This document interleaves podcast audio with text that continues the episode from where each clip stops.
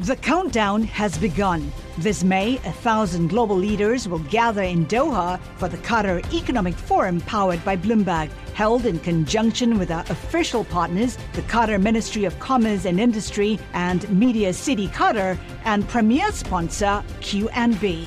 Join heads of state, influential ministers, and leading CEOs to make new connections and gain unique insights. Learn more at QatarEconomicForum.com.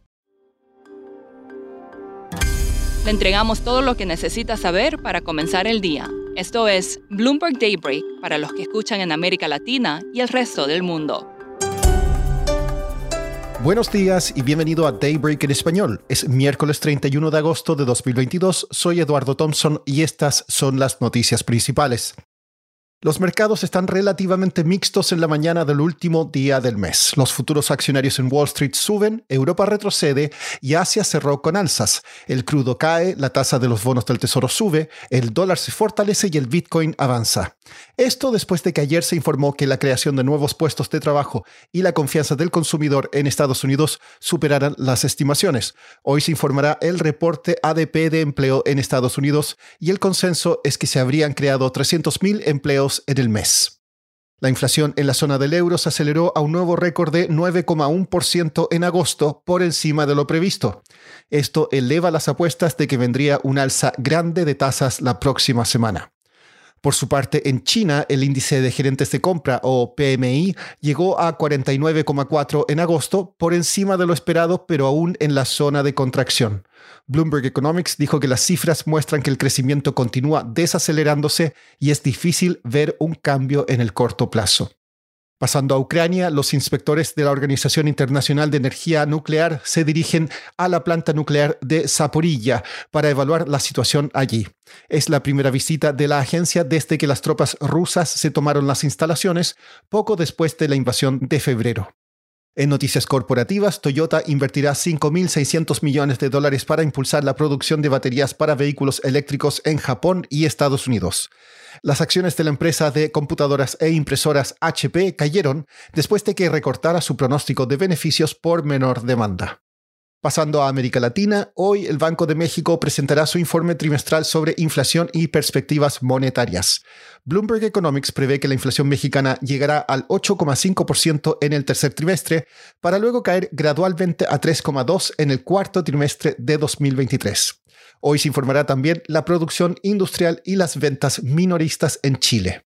El servicio de noticias Deadwire informó que el gobierno de El Salvador habría contratado a Deutsche Bank para gestionar la recompra de sus bonos con vencimiento en 2023 y 2025. La firma de análisis Rapidan Energy ve con optimismo las negociaciones entre la empresa estatal venezolana PDVSA, el Ministerio del Petróleo de ese país y compañías occidentales.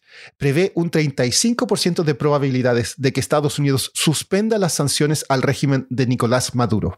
Rapidan dijo que la producción de PDVSA podría crecer en unos 400.000 barriles diarios en cuestión de meses si se levantan las medidas.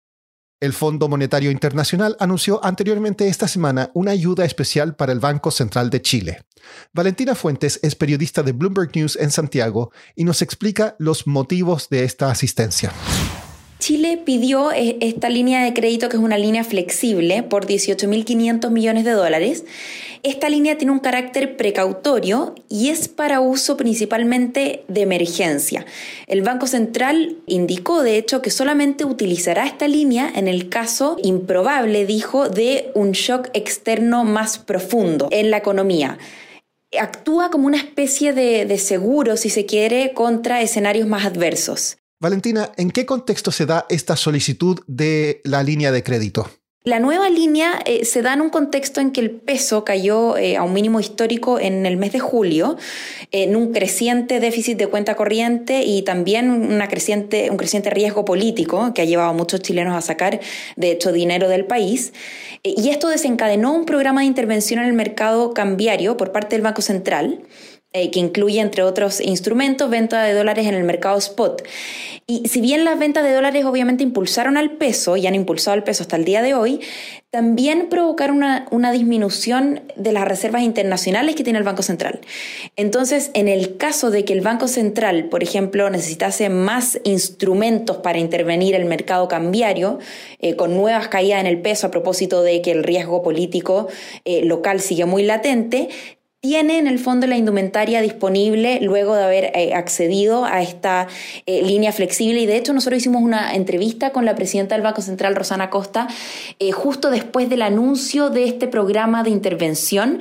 Y ella dijo, si es que las reservas internacionales están bajas, Chile siempre tiene la opción de optar a líneas de crédito con entes internacionales, por ejemplo el FMI. Por último, ayer a los 91 años falleció el ex líder de la Unión Soviética, Mikhail Gorbachev.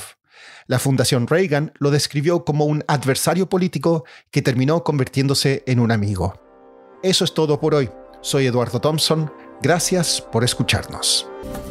Para conocer todas las noticias que necesita para comenzar el día, revise Daybreak en la app Bloomberg Professional, donde puede personalizar las noticias que desee recibir. También puede suscribirse a la versión solo audio en Spotify, Apple Podcasts o la plataforma de su preferencia. Eso es todo por hoy. Escuche de lunes a viernes Bloomberg Daybreak.